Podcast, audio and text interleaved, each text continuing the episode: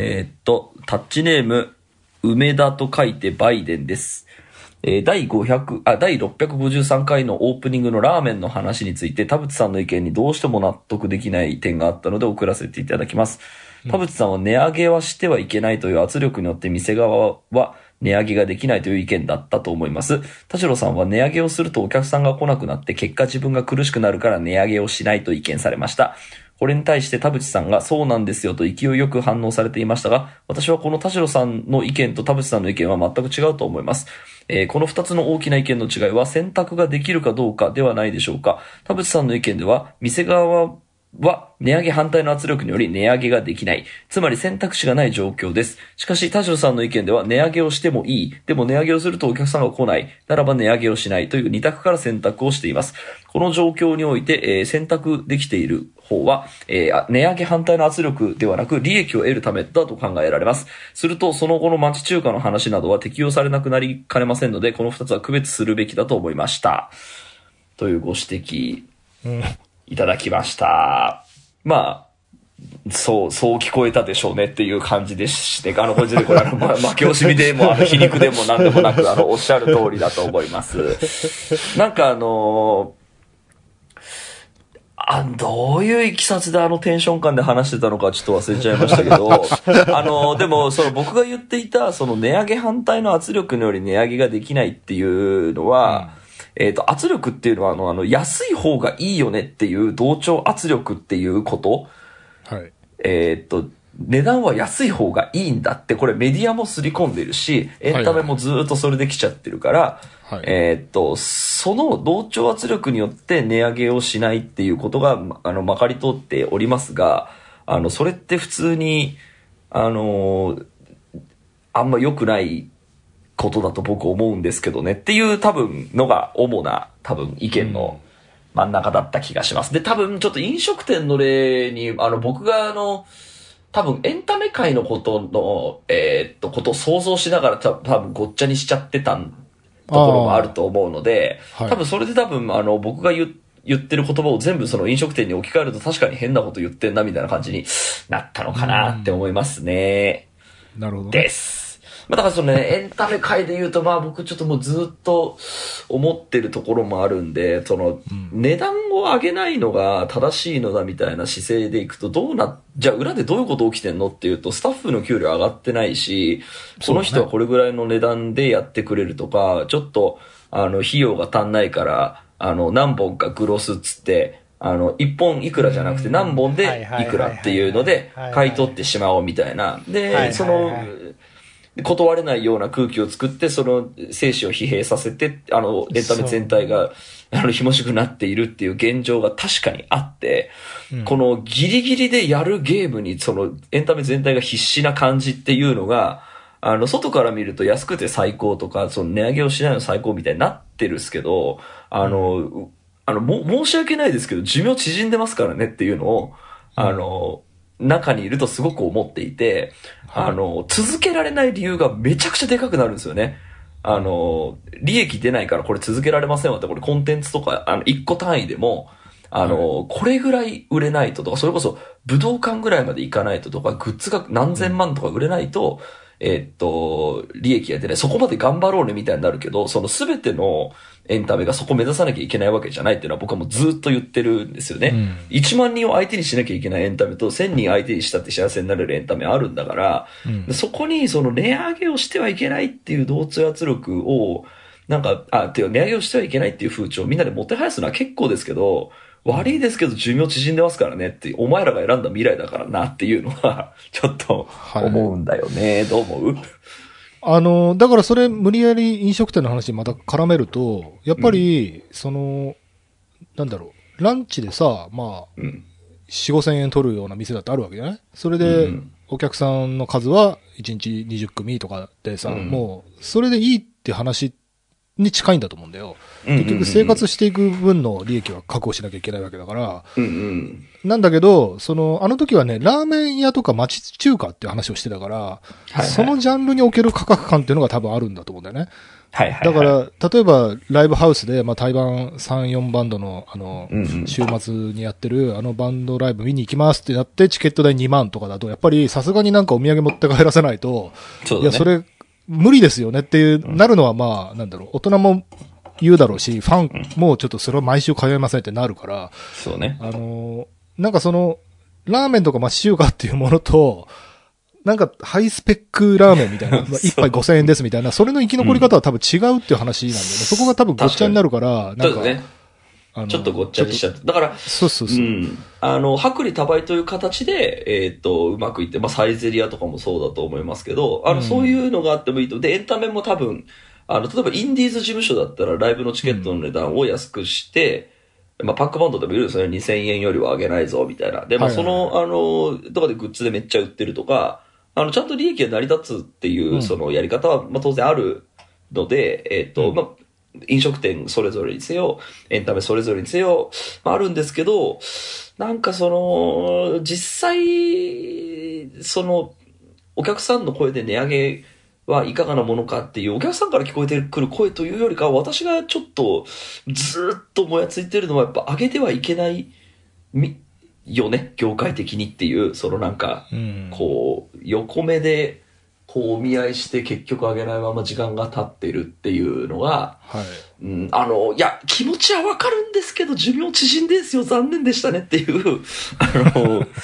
ところがね、なんか、だいやだ理解されないまま、こう、死に向かってるよなっていう感じが、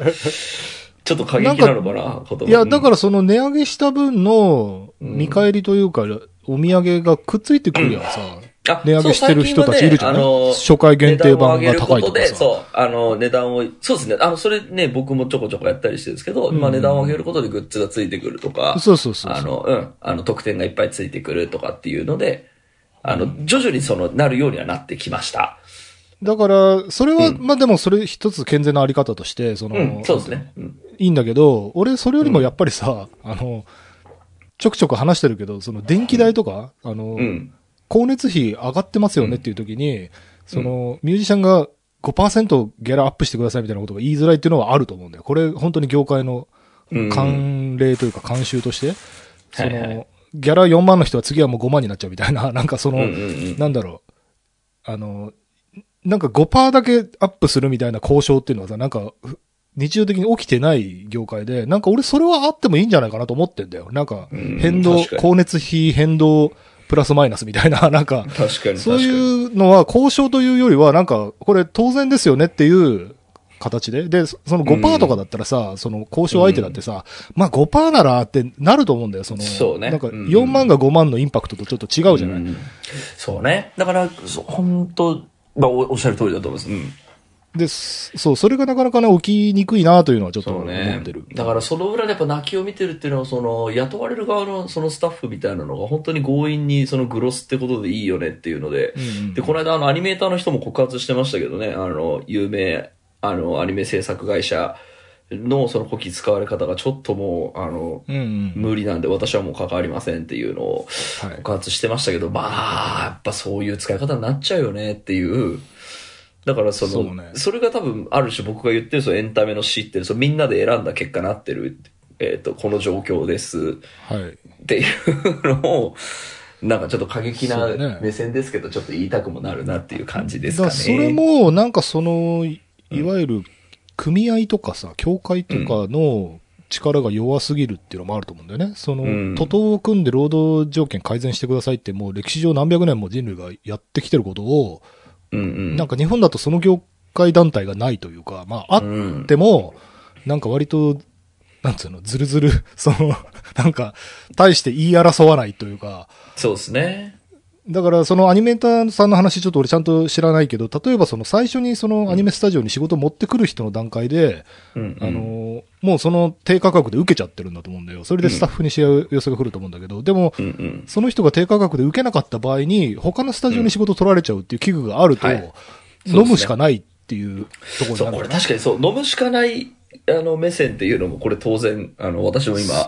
こう想像しながら、あの、聞いていて、あの、安く使われますっていう時に、うん。えーっと、そこに対して、その、値上げ交渉していこうって言って、うん。例えばじゃあ、ちょっと強気に言ってちょっと値上げをして、これが成功したとすると、えっ、と、それはそれで予算がかさんでいることになるので、うん。えっ、と、例えばそれで、えっ、と、なんでしょう、予算は、えっ、と、かけることになったけど、そのチケット代とか CD の値段とかが、えっ、と、んこう、据え置きだった場合は、多分それも、この、これはちょっと予算を使ってるから赤字がかさんでいるので、それはそれで寿命が縮ま、縮まっちゃうっていう、あの、こともあって、ねそのただいたずらにこう、値段を上げろって言えばいいわけじゃないっていうのは分かってんだけど、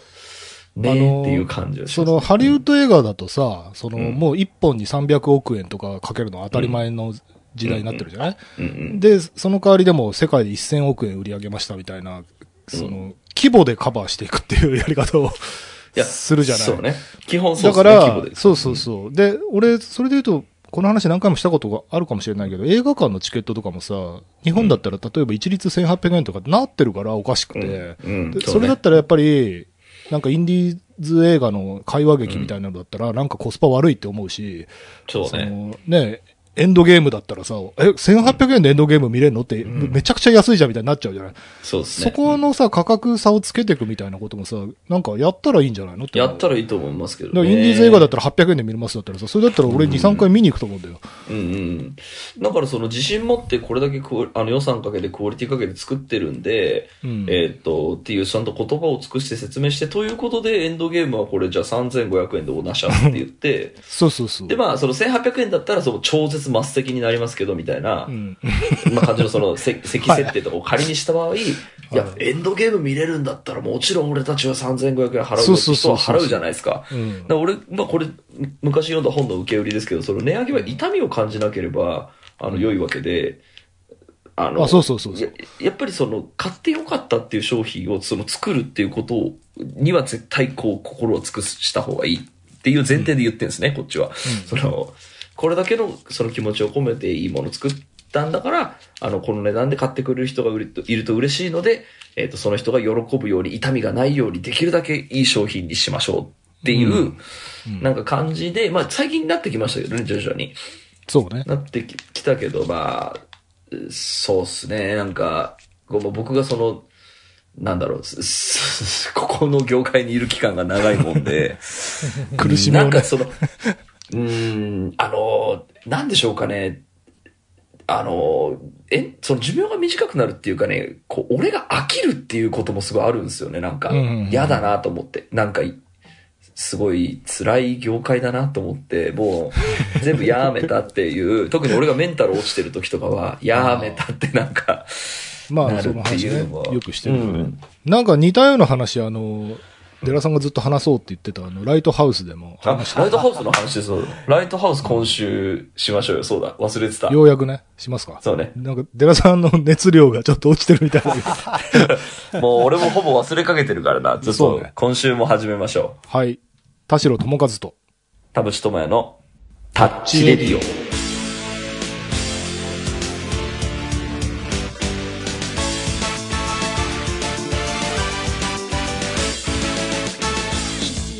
改めまして、こんにちは、田代智和です。改めまして、こんにちは、田淵智也です。この番組は作曲家田代智和とミュージシャン田淵智也がお送りする閉塞感ダハレディオでございます。はい。ちょっとね、本当にこの間も言いまして、本当もう忙しい人アピみたいになってますけど、もうダメです、11月が。本当に隙間がない。どうしたらいいんだっていうぐらい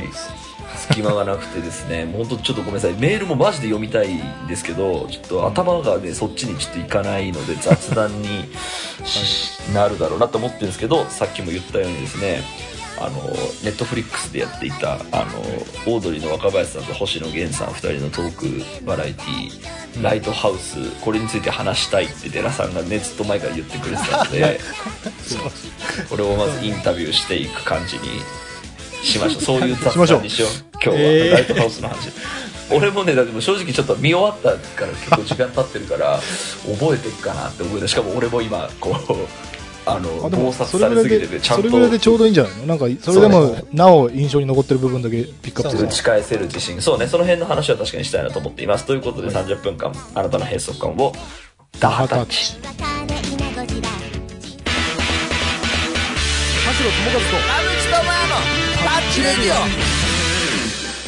さあ、ということでですね、ネットフリックスオリジナルで、えーっと、全6回に分けて放送されました、えーオードリー若林さんと星野源の2人のトークバラエティ、2人を揃えてトーク番組をするとどうなるんでしょうっていう、えーただ喋るだけのトーク番組で、プロデューサーが、えーゴッドタンの佐久間信之さんということでですね、まあ非常に話題になりまして、うんうん。えーね、見てからのその感想などなどもこう結構ネット界でも評判大評判でしてでまあね寺さんが あのこの話をしたいって言った時にあのタッチリディオのねリスナーの人たちを待ってましたとライトハウスの話楽しみなんつって、うんあの期待してくれてるところもあるのですが、えーっとどうやって話していきましょうかね。で寺寺 さんがそうそのねそう、最初に言い出したから。聞いてみたい。そうそう。何について話してみたいのか。あのー僕もやっぱり1ヶ月以上前の話なのでだいぶこう 薄れてはいますしなんかこうでも一番ひ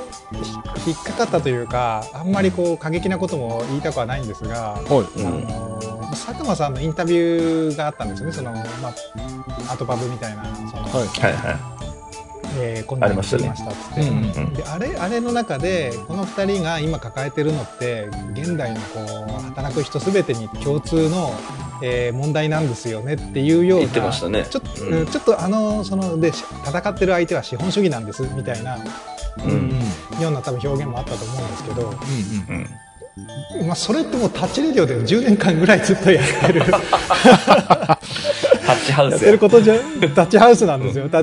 うそれで言うともうなんだこのタッチレディオのお二人でほとんどあらかた喋り尽くしてるし。ああ。でも確かにね、僕らが喋ってることと同じようなこと言ってんなと思っとそうですね。そうた。そうそうそう違いはだから、その、スター、あの、そうそうそうそうその、ドーム、ドームツアーの話してるようなレベルの人たちかどうかみたいな、なんかもう、うんそうですね。ポッドキャストレベルか。そうそうそう。うんそうそうそうだあからでも思いました思いました。そうだからそ親親近感と同時に、うん今ずっとこれたたたあの田淵君があの冒頭から喋ってるような、この、横目でこう同調圧力を感じながらっていう本当に変えなきゃいけないところまで届く作りになってたかとか届かせるつもりはあったのかみたいなところに若干志をちょっとどうなのっていう気がしたというか、うん。僕らもうタッチレディオで完全にもうクローズドで、えーっとまあうん。そんなにひ広がらないことを前提に喋ってる話、まあ要は言ってみたら居酒屋であのうん。喋、ってるのとあんま変わんない、なんていうんですかねこの遠心力で、を自覚しながら喋ってますけど、はい。なんかその遠心力をもっと利用してほしいよねそんなに文句あるならっていう戦い方戦わなきゃなっていう話ともう戦いましょう戦い方考えましょうみたいな、うん。次のフェーズまでいけたんじゃないかなっていうのが。ああなるほど。ああそれはでも確かにわかりますね。はいしかもあの立場の人だだもんね。なんかその、それこそお金にも困ってないみたいな発言も途中であったと思うけど、うんなんか、あの、いや、で、その若林さんの話の中で、なんかその、なんていうの？アイドルがおバカ発言した時とかに美味しいと思ってピックアップしたらなんか泣いちゃってるの見て、なんかその、えっ、となんだ？人を悲し、苦しませるような、悲しませるようななんかエンタメは、あの、やらないつもりでいるみたいなね。うん。決意を語ってたけどさ、それよりも前に、そのなんか、大人になんかその意見が通らないとか、うん。そのあれ確か、あれ星野源の方がしたのかな？なんか、言ってましたね。自分でもなんかそれこそ、バカみたいなカンペを読まなきゃいけないとかってさ、その体制に対しての改善案がななくて、なんかその個人として自分はこうしていこうと思ってるっていう話に結構終始してたなっていうのがあって、うんあのあの立場の方ならむしろそれをあの僕たちが変えていくんいきましょうっていう、なんかその作戦会議みたいなところまでも踏み込んでもよかったのかなという気は僕もした。なんかそのまず視聴者目線で視聴者の需要目線で見た時に、うん。あのスターでもこんな悩みを抱えてるなんて可愛いという。そうえっと、まずそこの魅力がめちゃくちゃあったんだと思うんですそれはあっいやそれはうん。で、えっと、多分それだけでとりあえずエンタメ作品としてはクリアというかネットフリックスが佐久間さんに持ちかけて、えーこのタレント積もってきました。何が一番えエンタメとして、えーっとこうじ視聴者に刺さりますかねっていうお題に対しての答えとしては、やっぱりあの内面見せるみたいなのが、まあそりゃ、はい。そりゃ刺さるよねっていう。感じがあってで僕結構前評判というかそのを聞いた上でちょっと見たからっていうのもあるんですけどなんかその内部にいる人間からするとその客が持ってる需要っていうのと俺が見た時に感じることっていうのはやっぱりあの一定のズレというかあとちょっとやっぱ愕然とする感じあ視聴者ってこういうのでいいんだっていう っていうかこれ普通にみんな知ってることだろうぐらいなそのことをどうしても思っちゃうというかえこんなの意外だと思ってたんだみたいなそうね。そこのえーっとまあ確かにだから視聴者から見るとすごいきらびやかな世界にいる人たちだと思っているからその苦悩がやっぱりこうエンタメになるっていうのはあるんだけどまあ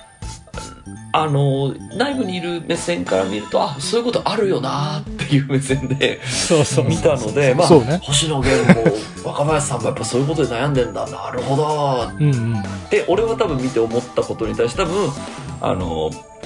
い一般の方の感想としては意外みたいな。いやーそうえーそんなこと思ってたなんてキュンみたいなところも多分大いにあったんだろうなと思っていて、っていうのがまずあった。でやっぱりこう話題になってたのはその3話の若林さんがその飽きてるっていうことに対する、多分評判だったと思うんですけど、まああれもなんとなく予想はついてる感じはうん当然あったので、うん。見た時にあそうだよなっていう感じであ、ね、そこに対してその言語化した星野さんすごいなって思いましたけど、まあ、そりゃそうだよなっていうのは思ったっていうのもあってその意外っていう感じはそんなになかった。ので、まあ多分最後までこんな感じなんだろうなと思って、最後まで見ていて、でもなんかあの、うーんと、もっと広い目線で見ると、その、オードリーが東京ドームを決断するまでのストーリーみたいな、はいはそうですね。あの文脈で見ると、多分、あの、こう、なんでしょう、重要な、こう、一幕だったんだろうなと思うし。やっぱこのオードリーに関して若林さんに関してはやっぱすごく尊敬しているところはあのあのそのなんでしょうこうせあの精神性でありながらメガメディアに対してなんかちゃんとあの王道なことで勝負しようとしてる感じ。でそれは何でしょうかね。斜めの夕暮れ読んだ時にああ若林さんそっち行かないでくださいよってちょっと俺が寂しい気持ちになった。あのやっぱあの人が一足先の大人になった感じっていうことに感じたこう悔しさとか自分の至らなさみたいなものにちょっと近いんですけど、まあ、やっぱあの人が考えてることってまあちょっとなんでしょう。俺が別にテレビ好きじゃないのに対してテレビ好きすぎみたいなことなんてだけなのかもしれないですけどなんかめちゃくちゃ挑んでるなっていう感じがあってそういう目線ではあのなんでしょうこう東京ドーム決めるまでストーリーっていう目線で見ると感動したしなんか最後の方に言ってたあの星野さん待っててください。俺がテレビを変えますからみたいなこと言ってませんでしたっけ？あれがねちょっと見てみたいって思ったんですよね。俺がもう全く期待してない未来に対してはい俺が何とかしますからって若林さんが言ったっていうのがあらなんかやるのかなこの人みたいな。のはちょっとあの見てて思ってなんかやっぱいや今のままじゃいけないってやっぱ思ってんだこの人も王道でやって、あの頂点、まあ、もうちょっとでもう取れるところまで来ていてでも俺に任せてください変えますからっていうのがうんおお楽しみっていうのはちょっと思った。なるほど。いや、うんあの、この、あの、僕が、こう、感じた違和感とか、田代さんが、あの、感じたものとか、今、田淵くんが最後まで言った。僕も最後の方はあんま覚えてなくて、その話してたなって確かに思ったことうんを総合すると、もう、ライトハウス2に期待しましょうっていう、そうねもうそういう話ですよね。第一章ましれないですね。でそうそう、んだからまあそこまでむしろあの見込ん。で、織り込んでもう一回この二人で年末やりますよってすでに動いてたりするんだったらじゃあどうやってこれを戦ってきたのかっていう、要は一章はあの今回の第一シーズンは決意表明、うん。その戦わなきゃって思うところまでで、うん。戦い方はでどう戦ってきたかの戦記みたいなものは、うん。2でちゃんとお話ししてもらうということでえー僕らはそっちを期待とだから、ね、1はもうやっぱり僕らにとってはもう知ってる話い意外性はな,、なかったっていうことだったり、うんうんうんで僕らやっぱあの逆に言うと一視聴者として見る見るからには意外性なことがないとやっぱ面白いと思えないうん。うんじゃないですか、だからその意外を次の第2章でちゃんと感じさせて、うん。いやそうなんか本当に番組の最中に星野源が子供できたんですよみたいな話なのかな俺が思う意外って 見てたところがあって。なんかその予想に対してはあーあーそういうことですか？っていう。はいはいあの確かにそう、あのー俺ね、そう、一つちょっと気になってたのが、あのーうん。えっ、とね、若林さんがね、後半の方も、どんどん、いやもう僕、星野さんのこと大好きっつって、なんかもう BL 的文脈で大好きみたいなことを言い出して、俺、あのーなんだろう、会話の、なんていうのかな、こう、コンフリクトが生まれてないなと思ったんだよね。あーそうね。二人の仲良しが、本当 BL 的に、どんどん仲良くなっていくっていうものを見せられてるだけで、あの、会議とのレベルとしてはやっぱ低いというか、そのこれは仲良しの人たちがお互いを確認し合っている作業になっちゃってるっていうのはちょっとあって、で、多分ね、それこそタッチレディオのね、初期の初期はそんな感じだったけど、あー褒め合ってましたよねそう。で、それが、いつからか、なんかこう、デラさんがツッコミ入れたり、うんあの、いや、それは田淵君違うと思うよとかって、なんかこう、うんそっからがね、スタートなんじゃないかなと思うんですよ。なるほどライトハウライトハウスさんも。先輩教えてあげましょうかねそう。だからライト、シーズン2があるんだとしたら、そそこかなって、その二人の意見が食い違って、はい。あ、そっち行ったんすかみたいな、あなってほしい。なのやっぱりそのただじゃ若林さんそのファン目線の文脈で言うとやっぱり山里さんと会った瞬間にあの人って変わってるんですよ。はい。っっていうのと多分近くて多分星野さんと合わせることで若林さんが変わるんじゃないかっていう、あのーのを佐久間さんが予想してたんだと僕思うんですよ、はいはいはいはいはい多分あの人に対するそのソウルメイトみたいなものっていうのができることによってその多分若林さんの自我ももっと多分あの、はいはいはいブラッシュアップされるし、うんえっと、次をあの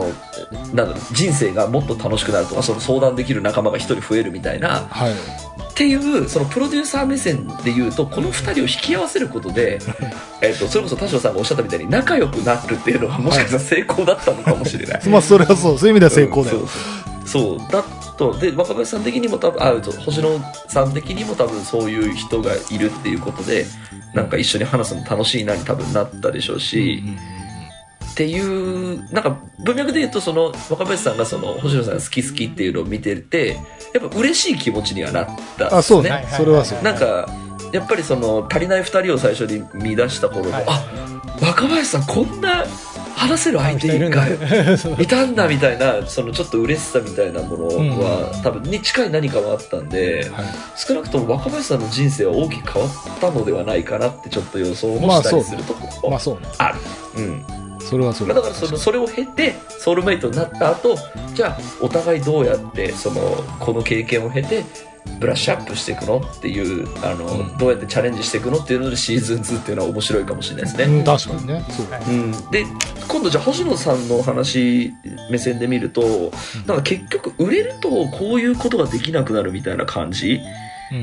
でやっぱその仕事に全てがんじがらめになってであの人はやっぱその多分それが嫌で音源の出すペースとか、音源出すために挑戦しあの全然違う挑戦をしてるっていうのを多分なんとかこう抗いながら多分やってるんだろうなと思って、うん。そこがあのすごく尊敬するところでもあるんですけどなんかやっぱあれ見た時にもなんか俺さっさと芸能降りといてよかったなっていう気持ちもすごいあって。やっぱあの、あの立場って言っちゃうとそのああんだけ売れてる人に俺もなれたっていうわけでは全くないなくてですねあの全然あの力は足らないんですけどなんかあの必ず飽きたら次の島に行けるように、えーっと自分の環境がある俺とあの自分のそのなんでしょう、えーっと交渉術を持ってる俺と多分星野さんぐらいになるともうそれできないんだってなると,、うんうんえーっと辛いだろうなっていうのはちょっと思っうんうんだっすね。で、うーん、なんか、それこそ若林さんでも星野さんでもできそうな気がするんですよね、俺の目線から見ると。うん。いや、そうだよね。なんか、そうん、これ、これはあの今やりたくないから、その分こっちでやって、えっと、ん利益をちゃんとあの出すからよろしくなで、できるんですけど、なんかそれが、なんか、やっぱできないことに対する、えーっと、ジレンマみたいなのをすごく星野さんのなんか発言から感じて、で、うんと、なんか、俺の、なんか自分都合のなんか発言になっちゃうんですけど、なんか俺はなんかそのいろんなその足場を持ってるので、それでまだ業界に入れるところはあるんですよね。あの、なんでしょう、やめたってならないで済んでるっていうか、そのいろいろやってることで俺の精神は保たれてるっていうのがあって、それがない人って確かに辛いだろうなっていうのは、ちょっと思って、できないんだ、星野源でもっていうのは、えーっと、ちまあ、とでもあの人の、の場合は、そのうん。演技とかさ、あの、うん。なんかその、確かになんか確かライトハウスの中でも言ってたけど、なんかうん。もともと日本柱、あのうん。二輪でやってきたからみたいなうん。話、だからそれが、その、お互いに逃げ場になってるのかもしれないね、もしかしたら。そうですね、確かに、まあ、持ってるは持ってるか、足場も全然。持ってるいや多分でもで、うん。いやあのか書いたりあの演技したりとかはでもアウトプットとしては出役の類にあのうん類すると思うんですよねで田淵君のいろいろやってるっていうのはもうちょっとプロデュースっぽい裏方みたいな話も含めて。で多分出ないことでだいぶ変わると思うんですよね仕事の立ち位置とか種類が。だから、もしかしたら、ライトハウス2では、いや、ありましたよ。やり方がっていう、やりたいことやるやり方がありましたみたいな言い方で、田淵君みたいなアイドルプロデュース 的なことリトル田淵が出てくるかもしれないそうそうそうそう、かもしれない。それは本当にいろいろあり、あると思いますね。うん、でその話で若林さんの、えー、と立場の話を今無理やりしようとするとやっぱりあれだけテレビスターになっちゃうと本当にスケジュールマジで埋まってるんだろうなって思うとそうんとだ俺からするとでそれで本人が飽きてるって言ってたから飽きてんだったら制限して降りればいいのにって俺から見ると思うんだけど多分それをできないジレンマっていうのが同時にあって。うーんと、なんかそれはやっぱりあれだけテレビスターになっちゃうと、うーんと、やっぱどれも多分大切な場所だって思ってるから、ってなるともうテレビというその世界からは、あの、足場を作ったとて逃げられないっていう感じはあるだろうなと思って、それは、俺があの立場だったら超嫌だっていうか、普通にあの嫌になって全部やめてると思うんですよね。あの、結局、なんでしょう、こう、うんと、のし上がるために、なんかおバカな回答をするとか、なんかそういうなんかの、なんか見た時に、俺普通に引くんで、うん。なんかこういうキラキラしてる世界はいいっすわっていうので、えーっと、なっちゃいそうなので、それを目の当たりにめちゃめちゃして、で、やっぱ案の定、ちょっとこう、やりきった感が今の現時点でもちょっと思ってしまっているっていう中、でもテレビスターだから、あの、やらなきゃいけない。その中で多分、あの、続けたい仕事も多分、たくさんあってってなると、うーん、がんじがらめそうで大変そうだなっていうのは、ちょっと思ったんですけど、ね。どんくらい休,、ね、休みがあるのかはちょっとわかんないですけど、まあね、子育てもできてて、ね、バスケとかもやってるみたいだから、あある程度健やかには生きてって、生きられてるのかなとは思いますけど、なんかやっぱ、うスターって、スターって大変だなっていうのは、いやあとその、俺、そう、ちょっとその気になったのが、やっぱりあの、なんていうの？なんか、新婚さんとかがゲストで来ると、なんか、家事は分担してるんですかっていうカンペをスタッフが出してくる。はいはいはい。で、それを読まざるを得なくて、なんか自分がバカみたいに見えるっていう発言があってさ、で。やっぱりその、知名度とかその立場的にはスターなんだけど、結局その仕事上はさ、出たカンペ読まなきゃいけない MC でしかないっていう、なんかその悲しみの、に対する諦めみたいなのも多分あると思うんだよね。なんかもう、うん心を殺して仕事してるみたいな多分。苦しみもあるのかなっていう気がして、なんかそこがね、ダウンタウンのなんか松本さんとか、ああいうポジションにまだ自分がいけてないみたいな、なんか、あ苦苦しみもあるのかなって気がするんでね。そんなカンペ出しても俺読まねえぞって言えない、そこまでは言えないくらいの。確かにな、な、なんでなんでしょうかね。小林さんぐらいなんかキャリアあったら、そうそうそうある程度そのプロデュースをある程度掌,、ね、掌握していくみたいなこともできなくもなさそうで、まあもしかしたらライトハウス2でやるのかもしれないあ、ですそうけど。ね。え、デラさん、そのテレビ番組とかの裏側を知ってる人としては、その。出されたカンペって、もう司会者は絶対読まなきゃいけない。あのもちろんば番組上のあの一一あの力関係とかあの、うん当然あの、うん歴史にもよりますが、うん。えー、とと飛ばしたら、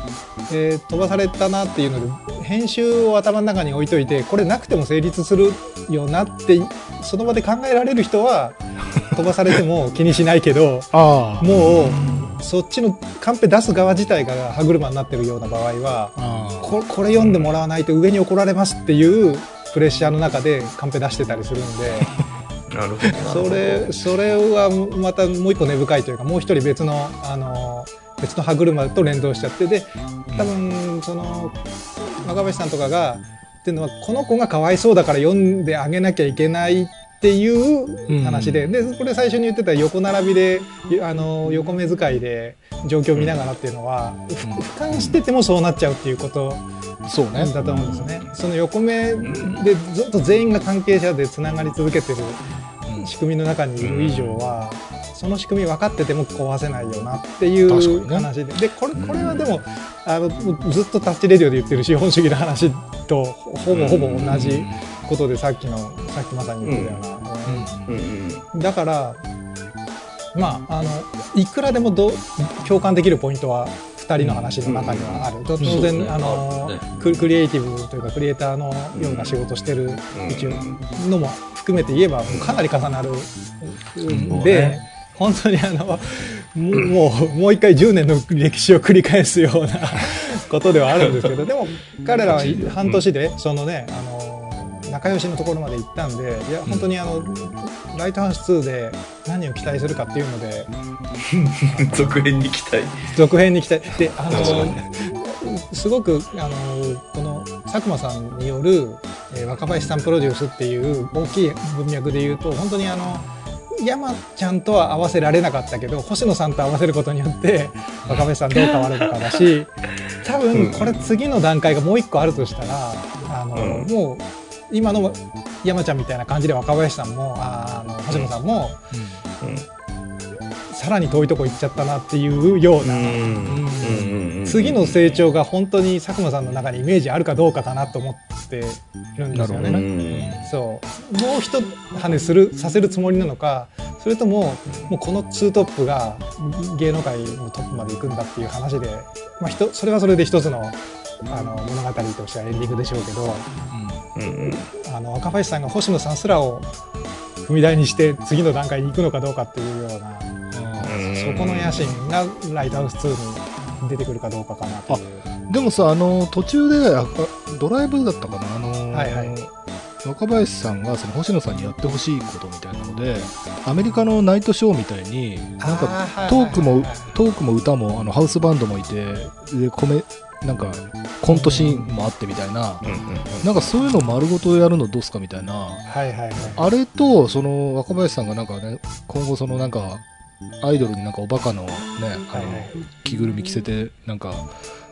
キャーキャー言うのはやりたくないみたいな、あの辺をミックスした、その、じゃあ二人で本当に実際にね、その誰も傷つかないで。トータルプロデュースした番組一個作っちゃいなよみたいなところまでやってほしいなっていう気は。ああ、なるほど。多分ね、それははね、目指してると思いますけどね。目指して、そうそうですね。うんでもね、それがライトハウス2でやったら、結構でもその佐久間さんにせよあのあの人構成作家の大倉さんかな？大倉さんも、あのこの間武道館で東京03のイベントやったの知ってはいます、はいはいはい。やってましたね。あれがね僕見に行ったんですけど結構衝撃的で。おう見に行った。えー、あ評判すごかもうこれもうエンタメの最高峰というかもう武道館はもうロックバンドのものではないお笑いの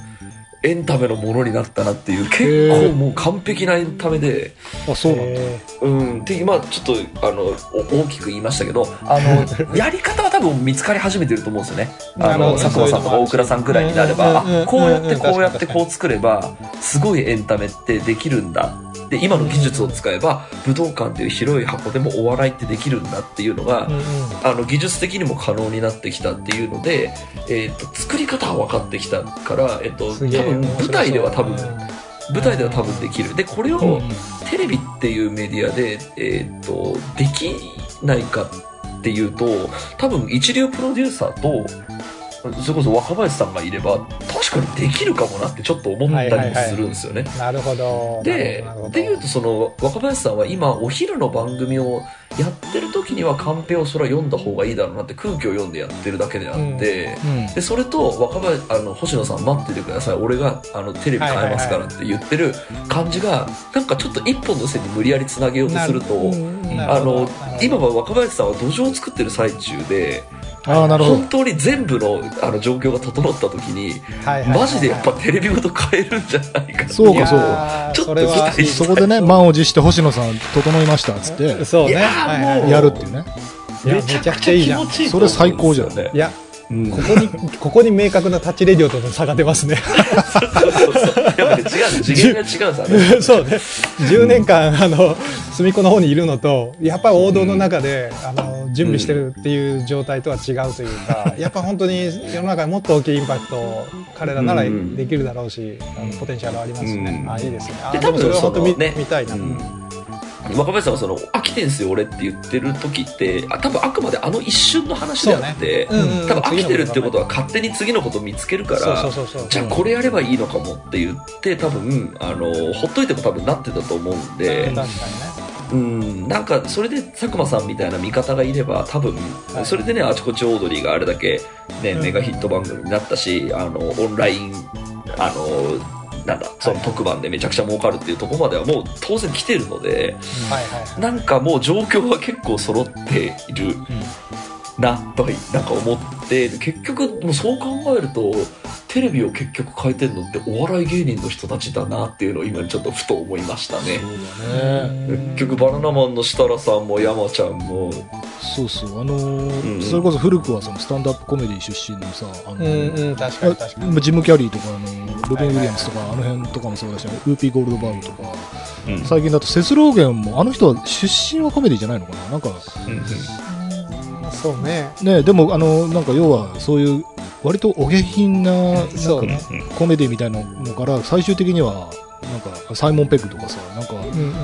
のし上がっていくと確かにで結構割と、その、ダイバーシティとかの中心にコメディアンみたいな人たちがいる感じはある。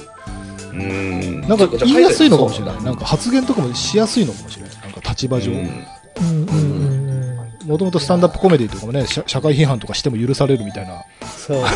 ところがあるから。いや、そうそうそう。いや、そうそうそう。で、その話はもうまた、あの、もうこのぐらいで今日は終わりにしますけど、じゃあ、吉本が正義なのかっていう、うんあのーちょっと違うところに、あのー色、まあ、なんだ、まあまあ、言い方すごく考えなきゃいけないですけど、うんお笑いが、やっぱ人心掌握しやすいってことの功罪も多分出てくると思うんですよね。そうですねうんでそうも日本の芸能界れは多分見てると、うん、それはすごい思いますね、結局お笑い一強感っていうのが社会全体がもうあの作ってもう作りきっちゃってもうここは変えられそうにないぐらい、まあ、日本といえばお笑いなんだなって思いながら、うんいや、多分世界的にそうなんだと思う。世界的にそう人心掌握しやすいっていうのはあると思う。そうね、うん、これは本当にもっと深くなりそうなんで。あまあでも本当に、はい。またいつか。思ったよりちゃんとみんな覚えててくれてありがとうございます。ありがとうございました。ありがとうございました。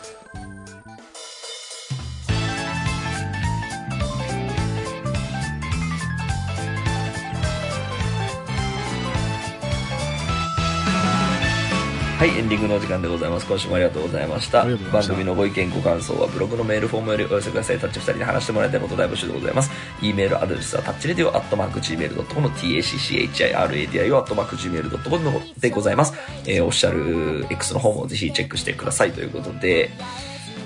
で、えっと、ライトハウスの、あれ、あれって結局、毎回星野源が曲を書くっていうのって、あれ、後から決まったんだっけ？第1話の。いや、第1話で言ってた提案してたで決。まったんだよね。で、なんか、でも結局あまとまとめでうん、その一月ね、そう、撮って、最後はなんかそうですね3ヶ月ぐらいですよね。で、それで後で番組のあれを見ながら作ったんでしょ、多分。あ、そうかそうか。荒編集を見ながらうん、あの、あれもなんかエンタメとしてなんかすごい、あの、なんでしょう。ちゃんと箱としては、なんでしょう。少なくともずさんでは全然なかったなとあそう思っていて。ね、あの演奏スタジオシーンもよく金かけてたし、うんあのあと意外、意外とっていうか、あの人の作風でも、まあ、あるはあるんだけど、結構歌詞の中に、その、クソとか、うん。死ねみたいな、なんかそういう言葉があった気がしたんだよね。なんか下にちゃんとテキスト出てて、あれはね、うん。なんか、結構、もっと俺、ポエティックになるかと思ったら、全然本当に番組の会話そのまま歌詞になってるなっていう直球はすごい面白かった。だから多分星野さん根がやっぱそういう人で多分、なんか面白面白がれるところがあればそこに向かって曲を書いていくって人だと思うので多分星野さんも多分ああいう環境を、ま、あのこう潜在的に待ってたと思うんですよね、やっぱりあのやっぱ特にポップスターになってねあのね紅白とか出ちゃうと俺って何に向けて音楽書いてんだっけ？多分あのああいうハングリー精神ある人だったら多分どっかで思っちゃうと思うんですよね、でやっぱああいう時のあのしこう形で音楽書いてもいいよっていう瞬間が来ると多分めっちゃ楽しいと思うんですよね。いいのこんな曲書いて最高みたいな。感じで多分できたと思う。んで星野さん的には多分すごくいいいい多分番組だったんだろうなって思うのでなんかそういう意味ではその見終わった時にあの普通にいい番組だったなっていうのは思いました。いろんなあの見てる間なんでしょう？こう最初言ったみたいにああみんなが思ってるこの意外っていう感じと僕が見てる感じの感想はなんか違うんだろうなっていうのもありましたけど、まあすごく僕の大好きな2人があのなんかイチャイチャしてたんでよかったな。イチャイチャしてて、そう。で、さ今、それ聞いてて思った、あの、いずれそのダウンタウンと坂本龍一みたいな関係にもなっていきそうだよね。なんか、うん。うんその、そうね。なんか、ね。コントに星野源がゲストで出るみたいなさ、ことも全然いけそうだなっていうの確かにいけそうですねじゃあライトハウス2に期待ということでた。はい。はい今週はここまででございますはい。お相手は田代智和と。田淵智也でしたまたまた来週